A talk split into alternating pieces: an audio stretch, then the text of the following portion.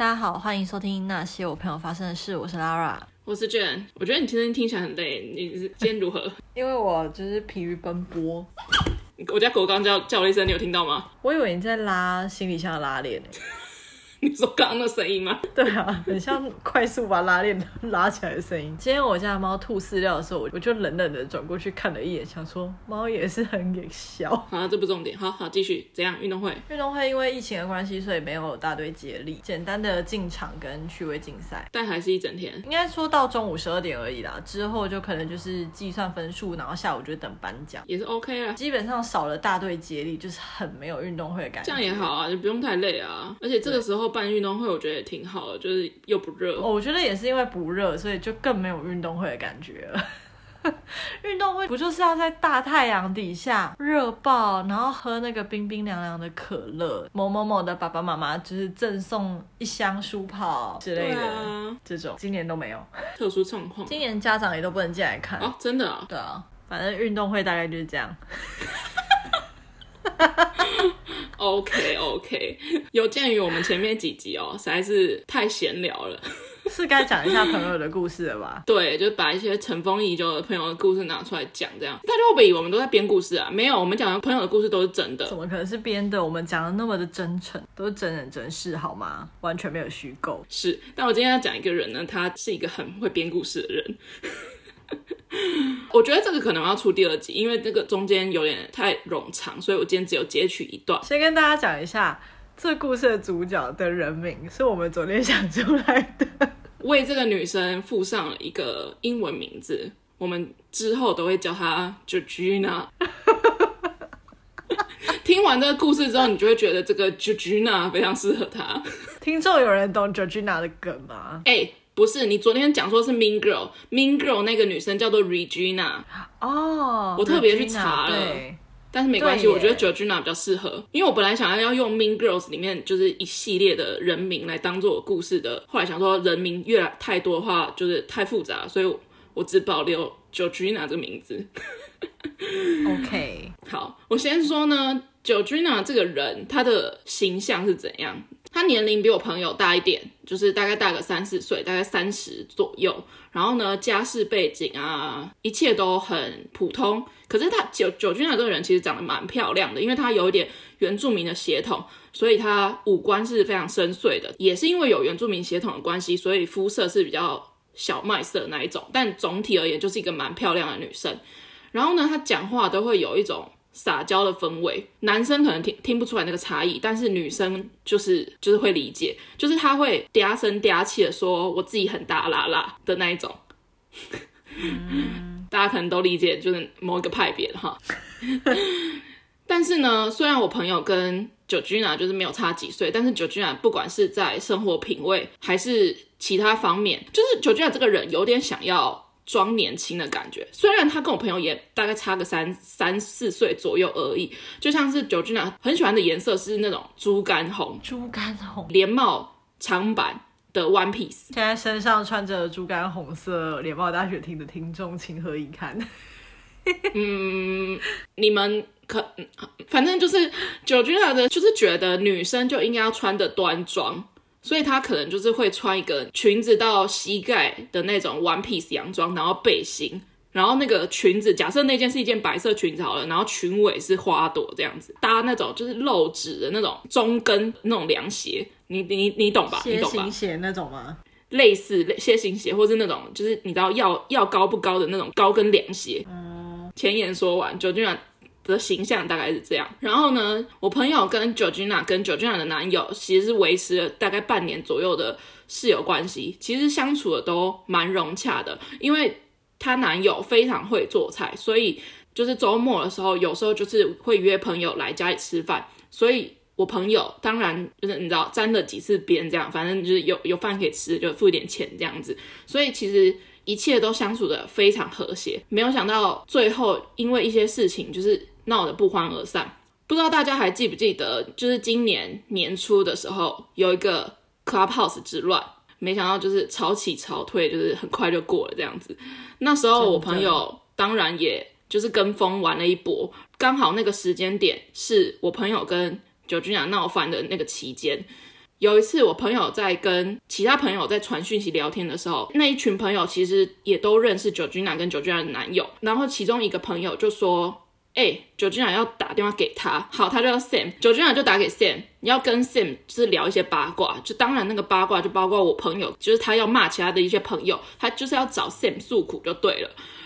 然后 Sam 呢就用电脑跟 Georgina 聊天，就是通话上面聊天，但是在手机开了一个 Clubhouse，就是其他人都静音，但其他人都在听，就都在 Clubhouse 那间房间里面。总之呢，Georgina 跟 Sam 讲的故事，除了大标题一致以外，其他的故事内容都是虚构。他几乎编造了所有的故事内容，是编出来的，不是扭曲。你算扭曲，因为除了大标题以外，基本上都是扭曲。有一次呢，Georgina 约我朋友去。外地旅游，总共三个人，就是我朋友加上他们那对情侣。你朋友还愿意答应哦？不是吵架之后，是之前。对，我的意思是说，他愿意跟一对情侣三个人，他这样不是一个很大电灯泡吗？理由是因为她男友准备要先退租了，所以算是一个有点像是鉴别旅行的那种感觉。啊，我朋友当然一开始也觉得说，他干嘛干嘛，就是你知道，就是干嘛就就是搅和在情侣当中。而 Georgina 约我朋友的原因，是因为他们。原本决定的那个地点要开很久的车，就是大概要开可能八个小时左右。可是 Georgina 的男友没有驾照，只有 Georgina 有驾照，跟我朋友有驾照，而他自己又没有开过就是那么长途的经验，就是所以他才约我朋友这样，等于是两个人可以轮流开。但我朋友一开始就是拒绝，因为原本 Georgina 选的那个地点，好，假设一个地点，好，假设是肯定好了，我朋友其实已经去过，所以就是。如果要去的话，可能要三天两夜，或者是四天三夜，就是要我朋友的工作要特别请假，所以我我朋友其实就有点兴致缺缺了。但是后来我朋友就讲了另外一个地点，就是不用像去垦丁开那么远，就大概可能台南好了。就是我朋友就说他朋友没有去过台南，就是如果他们要去台南的话。我朋友想跟这样子，后来他们情侣可能之间有一些沟通什么，也就这样定案了。同时间这个地点比垦丁还要近，然后不用开车那么久，呃，又两有两个人可以轮流开，所以就觉得就哦都 OK，而且不用去那么长时间这样子。结果 Georgina 在私底下跟 Sam 讲的时候，她的版本是这是她跟她男友的旅行，然后我朋友硬要当电灯泡。而且说我朋友就是又不是主角，凭什么在那边决定？她自己跟 Sam 说，是因为她男友可怜我朋友一个人在家，没有人陪她，所以她才答应这件事情，才答应三个人一起去。这是她私底下的版本，也差太多了吧？这是一开始哦，就是在旅行之前，因为就是地点上有点改变，所以我朋友。一直有在找 Georgina 要讨论行程，包括就是要去的景点，或者是吃饭啊，或者住宿啊等等。但 Georgina 跟她男友就是都 OK 啊，就是随性啊什么之类，对，就这样。但是我朋友会选台南这个地点哈，就是对当地的一个美术馆特别感兴趣。哎，台南只是假设哈，其实是一个别的地方，我只是用台南假设哈。然后 就我朋友对当地的一个美术馆很感兴趣，但是因为。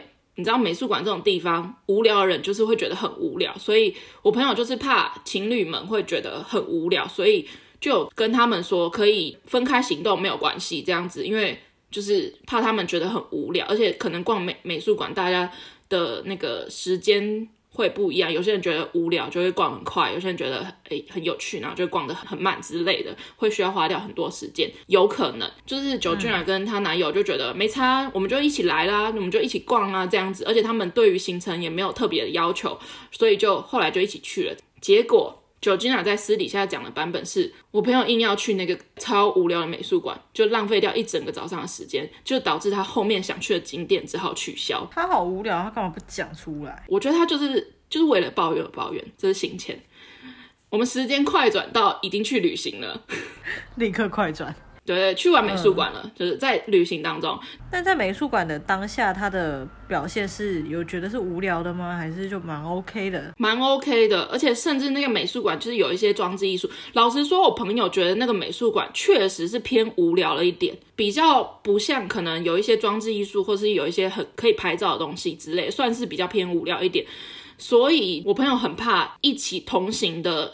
人会觉得很无聊，所以我朋友其实没有到非常尽兴，有特意的在抓不要在那个美术馆待太久。可是没有待待太久，可是至少也待了可能一两个小时左右，我觉得很正常吧。对啊。好，快转到去玩美术馆当天呢，其实三个人都没有吃早餐，早上一早起来就去美术馆。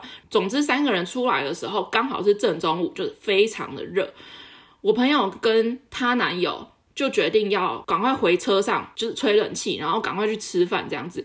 但是 Georgina 呢，看到美术馆旁边就有个小的咖啡车，你知道前面有几顶那种遮阳伞，然后旁边是有点像是湖泊一样的地方，他就想要坐一下，感受那种你知道 chill chill 的感觉。所以呢，Georgina 他就你知道自行的冲去买咖啡，然后我朋友跟她男友，当然也不能说什么，就当然他想要坐就是。就陪他坐一下，但是我朋友跟她男友都没有点任何东西，因为就是想要赶快去吃一个正餐什么的，然后就坐下来了。问题是正中午，谁在那边大爆汗，然后还在那边喝那种拉花的热拿铁？好勇敢哦！怎么有办法？就居然就是途中一直叫我朋友帮他拍照，他就是想要那种你知道咖啡，然后拿着咖啡坐在湖边，自以为是塞纳河畔的那种慵懒凉凉的照片。但我朋友就是不想起身走来走去，然后又坐下又起身，这样帮他拍，就是就是很热，就正中午。叫男友拍啊？有点莫名其妙哎。因为男友拍的很烂。哦，OK，这算是合理的理由吧？对，反正呢，我朋友就坐着帮他，就是帮他拍，帮他调角度什么之类的。最后是连她男友都忍不住，就是。就是念了几句，说太热，所以他才试想的，就是起身，就是回车上，就是去跟店员换成外带杯这样子。结果他在私底下就跟 Sam 说：“我朋友还要管他买不买咖啡，明明就是他的旅游，然后。”我朋友还自以为自己是什么导游，在那边主导整个旅行这样子。他说，而且明明就是我跟我男友一起来旅游，就是我朋友只是跟而已，凭什么怂恿我男友一起不耐烦？而且他就说，他只是叫我朋友拍几张照片而已，然后我朋友连起身都不肯。然后我朋友要拍的时候，他尽心尽力帮我朋友拍，这是他私底下讲的。他哪有？好无聊哦。在旅行的途中呢，本来要去预计要去一个景点这样子，可是因为没有。预约，所以导致就没有办法进去。可是因为那个景点其实算是当地一个蛮重要的景点，所以我朋友跟情侣其实都觉得有点可惜，但就也没有办法，因为真的是到现场才知道要预约这样。后面很尴尬，因为时间有点赶，所以只能当下只能作罢，就是没有进去，就是只能在外面拍拍照。但不管是我朋友还是她男友都看得出来，就是九君阳其实超级失落哦，因为没去成，对对，就没办法嘛，这样子。可是最后一天的时候呢，我朋友在深夜的时候就想说，那要不要就是最后一天还是去，就这样，还是预约还是去这样子。可是最后一天准备要回家，所以有可能会拖延到那个回家的时间，然后隔天又要上班等等之类的。所以我朋友就是就是百般思考之后就想说。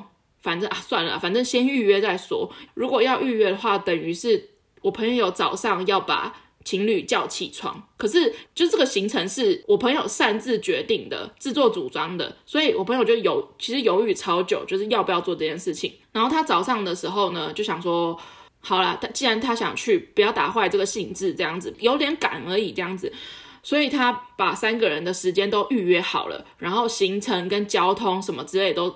都弄好了，甚至是把就是一起住的那个民宿，就是已经都整理干净，就等着他们起床整理好自己就出发这样子，因为就是节省时间。然后呢，就也叫他们起床这样子，但他们也没有到特别生气，因为我朋友就是可能一叫他们就跟他们说。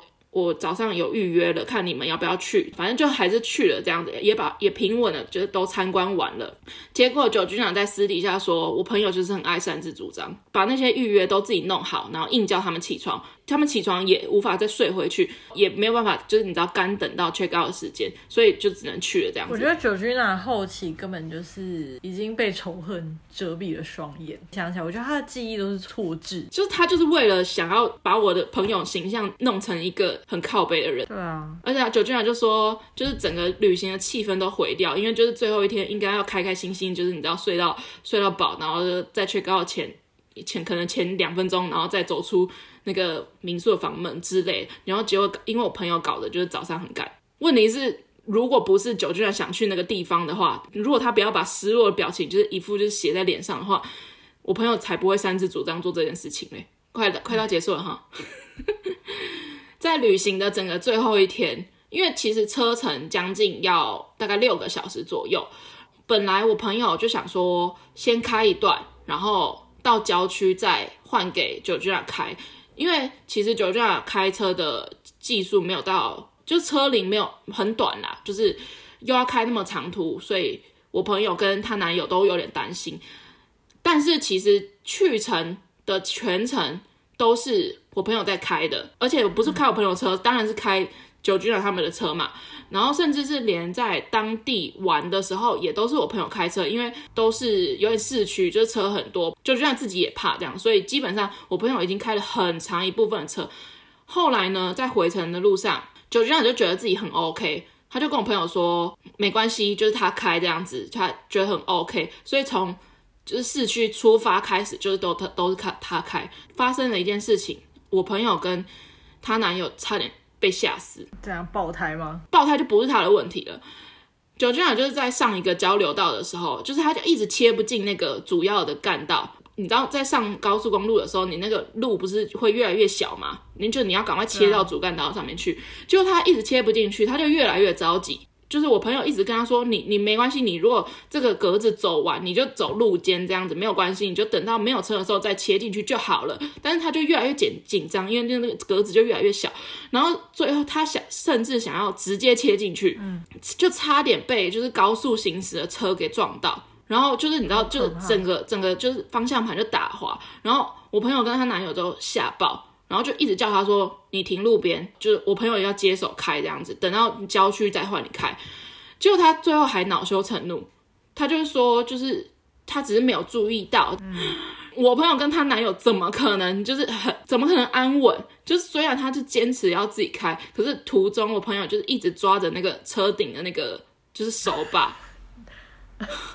好好笑！我朋友后来才知道，Georgina 根本就切换车道，根本就不会看后照镜。哈，他就觉得感觉隔壁，所以他是看前面，感觉隔壁没车就，可以切。对，他一直以来都是这样子。我朋友就觉得驾照是鸡腿换，超傻眼。而且 Georgina 不知道另外一件事情，我不知道没有开车的人知不知道，就是地上的虚线跟双实线两个的意思是怎么样？大家知道吗？我不知道。哦，你不知道。总之呢，地上如果有双双实线，代表左右不可以换道。哦，你下次仔细看，隧道里面都是双实线。对对对，隧道里面都是双实线。但是呢，假设有两条线，一条是虚线，一条是实线，是指虚线那边可以过去实线那边，可是实线那边不可以过去虚线那边。这是一个很基本的一个开车道理。而只有一条虚线的话，是左右两边可以互相切换。嗯。但是 Georgina 还不知道，结果乱切一通吗？他在双实线的时候，云淡风轻的想要切换车道的时候，我朋友就说：“这里不能切换车道，你在干嘛？”这样子，他就说：“嗯、哪里有写不能切换车道？” 然后我朋友就说：“地上是双白实线，怎么可以切换车道？”当然，也就是被。就是你知道后方来车被扒这样子，然后 Georgina 不知道这件事情，可是他当下还是会恼羞，对不对？超爆傻眼，他到底驾照怎么拿的？Georgina 就坚持他要自己开回家，好像一直到就是比较郊区、比较没什么车的地方的时候，我朋友才安心下来，就是可能做一些其他事情。结果呢，后面又又又弄了一出戏来。总之呢，开快到家了，Georgina 不知道为什么就是灵机反应，就是他可能觉得自己开累，大概。到家前三十分钟，她就想要给她男友练习开车。Excuse me，在这个时间点，谁会想要在旅行很累的回程，然后就是这个时间点，就是叫男友练习开车？对啊，不是就是想要快点到家，平安的到家。对，然后她男友就是也有点傻眼，就想说。就是你如果累的话，你可以我朋友就是跟他换着开啊，然后我朋友也觉得 OK 啊。如果你累了，就是我可以跟你换着开这样子。但是他就觉得他就是想要她男友练习开车，什么意思？到底是哪根筋不对？然后我朋友就觉得这女人就是到底在公三小。那结果有让她男友练习吗？有顺了他的意吗？有，有，因为就是大家都安抚不了她，就觉得哦，你知道赶快到家啦。就是她男友的心情也是这样子，但是呢。因为住的地方，其实那条路上偶一为之会有警察临检。接接下来才荒唐，Georgina 有驾照，但是他没有带驾照。Georgina 男友没有驾照，我朋友有驾照，也有带驾照。请问这三个人，如果经过一个 警察临检站，哪一个是 OK 的？你朋友啊，只有你朋友 OK 啊？当然是我朋友啊。然后那时候我朋友就说：“你还是换我开吧，这样子，不管有没有遇到警察临检，都比较安心。”可是 Georgina 坚持，反正他他的抉择点没有我朋友，他觉得就是要么就是他开，要么就是他男友开。我觉得他那时候一定有在不爽你朋友。我觉得一定有，因为等一下我要讲一个 bonus 的故事。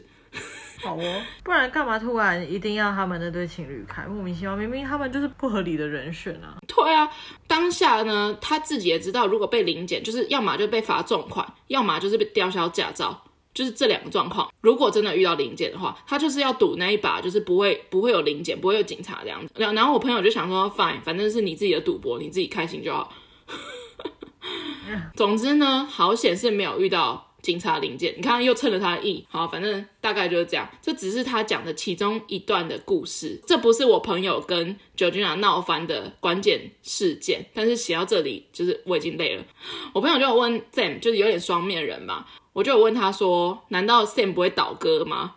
就是难道 Sam 不会把你们私底下讲的东西也告诉 Georgina 吗？但我觉得 Sam 才是真正狠的人，就是他就是在 Georgina 面前装没事，他也不会给 Georgina 的故事有任何的回馈，但是在我朋友面前，他又会一五一十的把就是把 Georgina 讲的事情告诉他们，把 Georgina 就从头到尾搞一遍。Sam 才是最恐怖的人。Sam 会听这个节目吗？Sam 应该是不会听吧，小配角啊，没差啊。这只是就是 Georgina 扭曲的其中一个故事，就是关于旅行，这只是很前面的故事而已。但是我加一个故事，为什么后面？感觉 Georgina 已经就是旅行后期已经很不爽了，就是因为呢，在回程的车上，就大家都在聊天嘛，嗯、然后 Georgina 就突然提到他的家庭故事，就当然我朋友就是也些许听过，嗯、大家聊天一定会多少讲到。我以 Georgina 的就方式讲哈，嗯、啊，我某一个表弟哦，上周结婚了，而且还跟一个美国女生，但我表弟一句英文都不会，交往没多久就结果就结婚了。后来我另外好像另外一个表弟今年。就也结婚，也是跟一个外国人，是跟一个韩国女生，而当时那个男韩国女生还怀孕了。我觉得他们就是看起来很幸福的感觉，就是觉得有点感慨，好像我突然三十岁了，就是有点一事无成。呃，要回他什么呢？对，你要回他什么呢？哎、欸，是我真的会不知道要回答他什么、欸。哎，就是那那你所以你觉得三十岁了没有结婚没有孩子是一事无成？我朋友第一句话就是。你怎么知道他们看起来的幸福的样子就是很幸福？嗯，你朋友这很负面嘞。而且他讲这段故事，我朋友就觉得说。难道是要跟外国人交往才是很会很幸福的样子？对啊，为什么要强调是外国人？第一个是外国人，第二个是他觉得他们看起来很幸福。我觉得这一段故事说辞充满了就是值得攻击的点啊！而且三十岁又怎样？对啊。然后我朋友就说：“你怎么知道他们看起来很幸福的样子就是很幸福？你难道有真的介入过他们的家庭吗？就算你真的介入他们两个自己感情的事情，你怎么又会知道？就是结婚不代表。” 听起来好像很负面，但结婚又不代表怎么样。结婚那一刻看起来是很幸福的样子，没错。问题是真正的考验是生活啊，本来就是啊。然后九九就说没有啊，我的意思是就是他们结婚了啊，然后反正他的意思就是看起来很幸福，然后整个就感觉人生很圆满，事业很 OK，赚很多钱什么之类的。那只是看起来啊。对，我朋友就说，假设他们真的赚很多钱好了，那难道你没有看到他们之前的？努力吗？那他凭空就是富二代、富三代吗？即使富二代、富三代，可能他们有自己困难的点啊，就是没有表现出来而已啊。虽然他是你的表弟，你能说亲人，你要说你的自己弟弟妹妹、哥哥姐姐之类的，有些也不一定会亲到，就是你知道他们内心在想什么啊。嗯，我觉得我朋友就是蛮后悔跟那么认真的回答这些问题，就我朋友当时就应该哦哦是哦，就这样过了就好了。但是我朋友就是，而且 Georgina 的男友同时也很认同，就是我朋友的想法，一就一起攻击 Georgina。哇！而且男友不爽，他想说好啊，你们两个来玩就好啦。我觉得她男友不爽的点，就是因为 Georgina 的男友其实也不是台湾人，是外国人。对，也是外国人。但是他讲这个故事什么意思？是明着在酸他吗？对啊，很不舒服哎、欸。我觉得九君的男友可能没有想说，意思是要我结婚吗？什么之类的，尬爆，就是一直在攻击他这一点，就九君就真的恼羞成怒。后来她真的生气的时候，我朋友跟她男友就是都真的有吓到，她就自己在那边觉得说什么，我就只是讲一个故事而已，就是为什么你们就是要攻击我？他们就是看起来很幸福的样子，我就是很羡慕啊！哇，大走心哎！然后我朋友，我朋友还没有还不知反悔，还是不知反省，就是我朋友就觉得你在气三小，你以为你自己讲的这些荒唐的理论，就是你觉得没事就没事就过了吗？就我朋友要继续争下去，好烦。因为我我朋友就是不觉得他一直以来都有这种人家外表光鲜亮丽就羡慕的要命的那种感觉，觉得自己最悲惨，又来了就是前面那样最悲惨的人设。嗯，我朋友就说，你要想想看，你现在有工作又有钱有男友有车，你什么东西没有？当然不是拿什么非洲小朋友出来比什么之类的，他的生活也没有过得很差啊。嗯。而且就是以我朋友来说，我朋友当时连男友都没有啊。如果你要以就是有没有男友作为分别的话，嗯，可能也挑起就是我朋友想要攻击他这件事情。看到他身在福中不知福的那种感觉吧，看不下去。然后我朋友就觉得有点崇洋媚外。嗯。第二个是好像就有点很羡慕人家那么有钱，每个人都赚很多。你看到的是他成功之后，好像有很大的差别。问题是你不知道他到底做了多少努力啊。即使即使他真的是富二代好了，他就是可能哦，假设是爸爸传给他的公司怎么样子，那公司也是他经营的啊。继承者难道也不用用心吗？也是要啊。多少的公司被富二代、富三代赔掉的也是有啊。可是人家做的有声有色啊。然后他又在那边讲说什么他自己就是爸妈离婚啊，就是爸爸跟妈妈都呃各自交男女朋友啊，然后。三十岁了，好像都不知道自己要干嘛啊，背景好像也不怎么样啊，然后也没有存到什么钱啊。然后我朋友就是听到这一番言论，就是太值得攻击了，就是开始疯狂攻击他。可能我朋友就是没有办法，就是哦，就这样的糊弄带过，我就觉得这种人实在是欠教训。但这种人真的是不要跟他认真。对啊，你跟他认真就是撕破脸。对，然后他就讲不下去了之后，他就逻辑失败了之后，就说我不想讲了，你们到家之前都不要跟我讲话。哇。然后我朋友跟她男友就是，虽然一个人在副驾，然后一个人在后座，但是两个人就面面相觑这样子。然后他就一直气哦，气到隔天哦，气了两三周哦。我朋友，但是我朋友更生气的是，他把那个整个旅行的那个气氛整个毁掉。就是你要想想看，那一趟旅程去台南之行，最后就是是气氛很糟的收尾。怎么会觉得前面是好玩的？就算前面好玩，也都也都泡汤啊。对啊，会啊。然后我朋友就是更倒胃口，很火大，大概就这样。我很意外，就是你选了一个比较平淡的部分，就是旅行的那一段，期待就是那个。房东的那一趴，房东那一趴，我觉得非常精彩。好，先预告一下大家，就是我朋友跟 Georgina 闹翻的点呢，就是跟住在一起有关系，所以我再三的强调，室友要慎选，比起慎选，最好还是一个人住。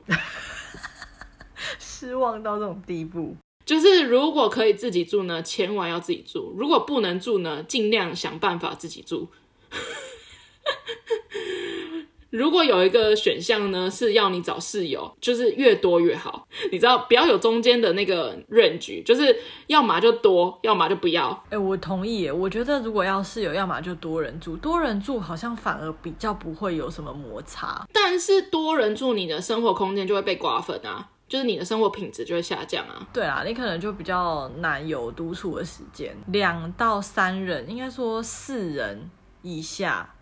都算室友量，大学宿舍四到六个人都会不愉快。我觉得就是要大于这个上面的数字。不知道第几集讲的那个 Kimberly 的故事啊，那个室友总共就是十二个人住一间啊，所以就没什么事啊。要不然有 Kimberly 这种，那集的标题是什么？那集的标题。你的耳机有防水功能吗？大家回去可以去回去听那一集，就是室友真的是越多越好。最近一直在 Q 前面的集数。那你聊聊你用 Clubhouse 的经验啊？会不会重点抓错啊？好像就是跟朋友闲聊，可是也没什么人加入。我印象最深刻的时候就是唯一一次，呃，我们那天的标题是你有遇过渣男渣女的经验吗？就是一个非常菜市场的一个主题。因为我是跟我高中的好朋友。一起开了聊天室。比较特别的是，就是到晚上的时候有进来一个我的这个朋友是一个男生，他本身就是曾经是一位渣男，我不知道他现在还是不是，但他曾经是一位渣男。反正就是有一位你认识的渣男进来了，对对，对这个房间。重点是当时非常尴尬的是，因为大家都轮流在讲一些渣男渣女的故事嘛，然后那时候就轮到我了，然后我就准备想要分享一个他的故事。你就是想要分享这一个刚进来房间的这个渣男的故事，可是因为他中间有离开过，就是他上线，然后我就有吓到，因为我就是想说啊，等下轮到我，我就是想要讲他，哎，他再这样子很明显怎么办？结果他就是离开了，离开的时候我想说，好像就是趁他离开空档，准备要来讲一下，他又进来了，然后我就只好就是。糊弄过去，这样。后来他下线之后，他就真的隔了一段时间都没有再上线。之后，然后我就才跟大家解释说，各位，其实我刚刚讲的就是他。然后他们就说，哦，真的假的？原来他是渣男吗？我就说，嗯，就是小时候学生时代啦，就是有有渣过，不知道现在如何。然后还在大放厥词的讲这段话的时候，他又默默上线。他一上线，其他人立刻不讲话，其他人立刻安静。你们这样子太有鬼了吧？没有了，我就是继续讲话。有很多人常常会在讲背后的一些闲话的时候，当那个人突然出现的时候，大家都会立刻安静嘛。这种时候你反而不能安静，你就是要继续讲，继续讲故事，然后就说对，就是这样。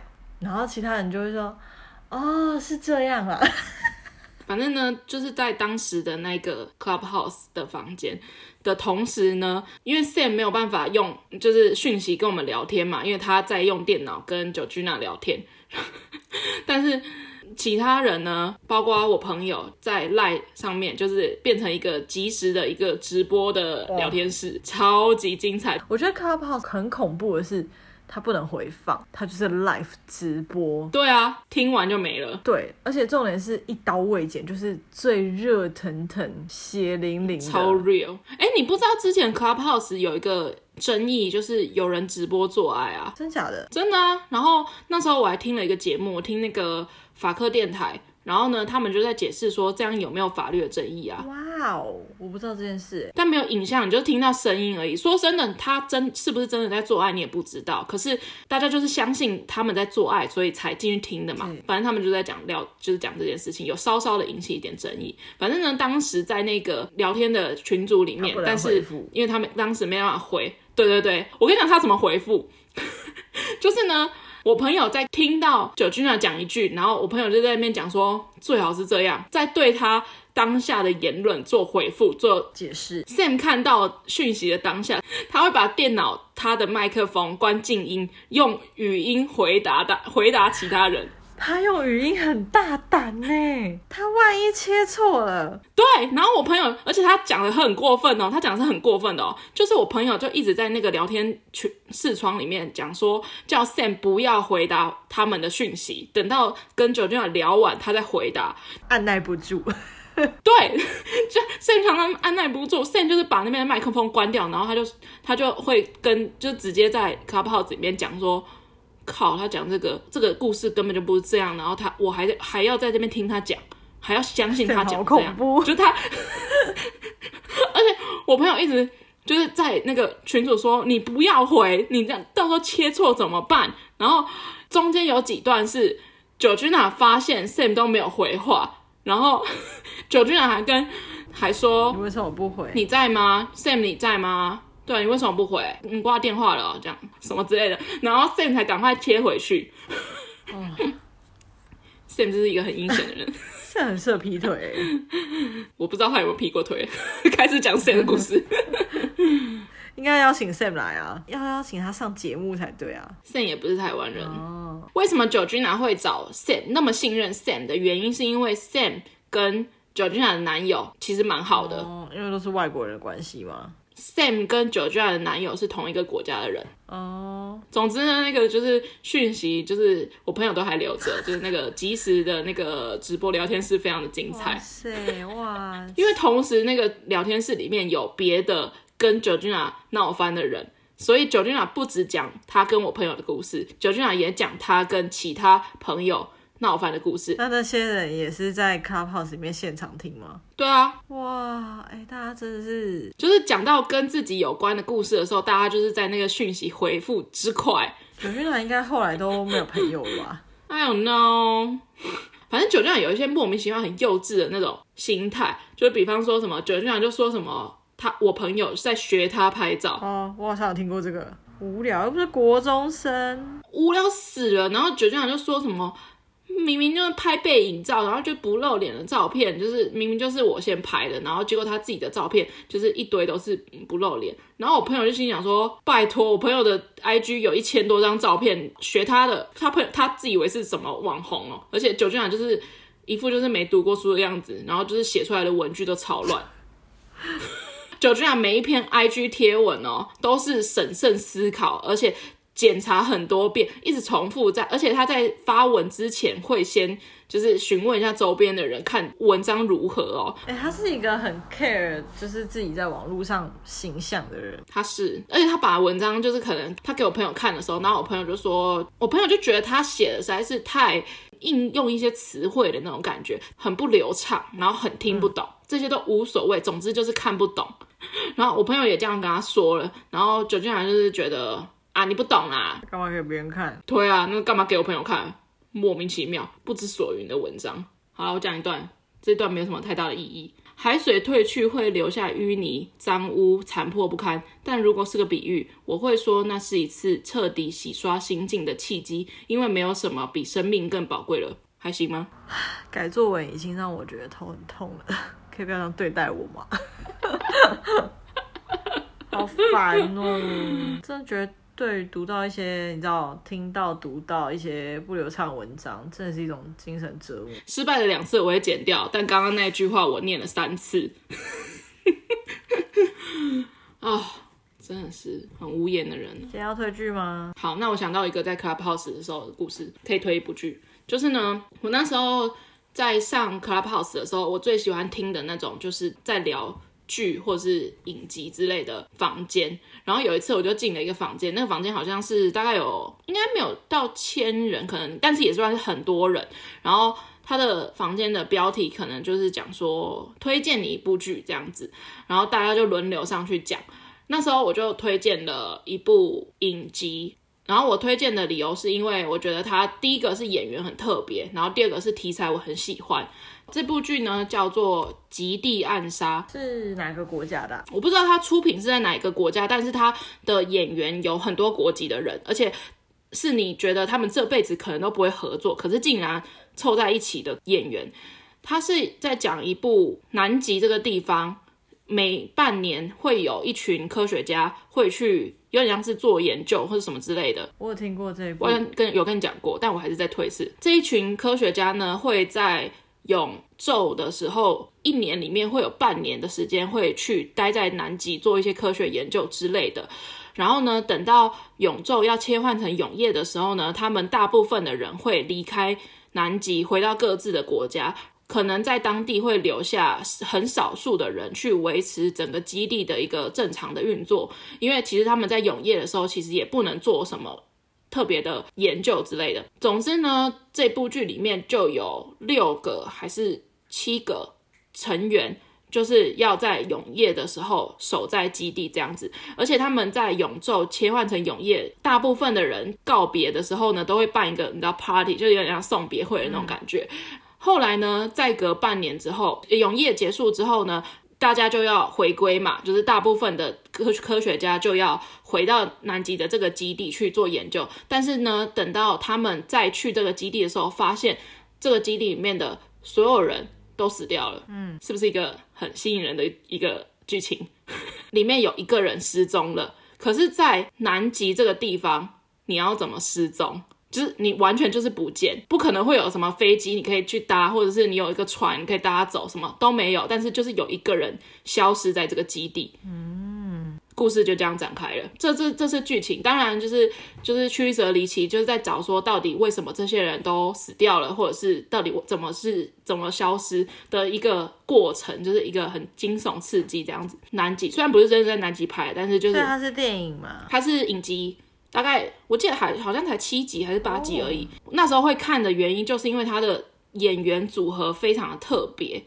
他有山下智久，嗯，山下智久日本人，他有纸房子里面的教授，嗯、光是这两个人凑在一起，你就会觉得是在冲三小。其他人呢，可能没有像这两个人这么熟悉，但是我就是因为看到这两个人凑在一起，我想说，到底是一个什么样的剧？而且在山下智久在里面的演技，我觉得算是还蛮不错的。好哦，叫做《极地暗杀》，非常好看，而且很短，就是大概七集八集，好看。好哦，推推荐给大家，大家拜拜。拜拜。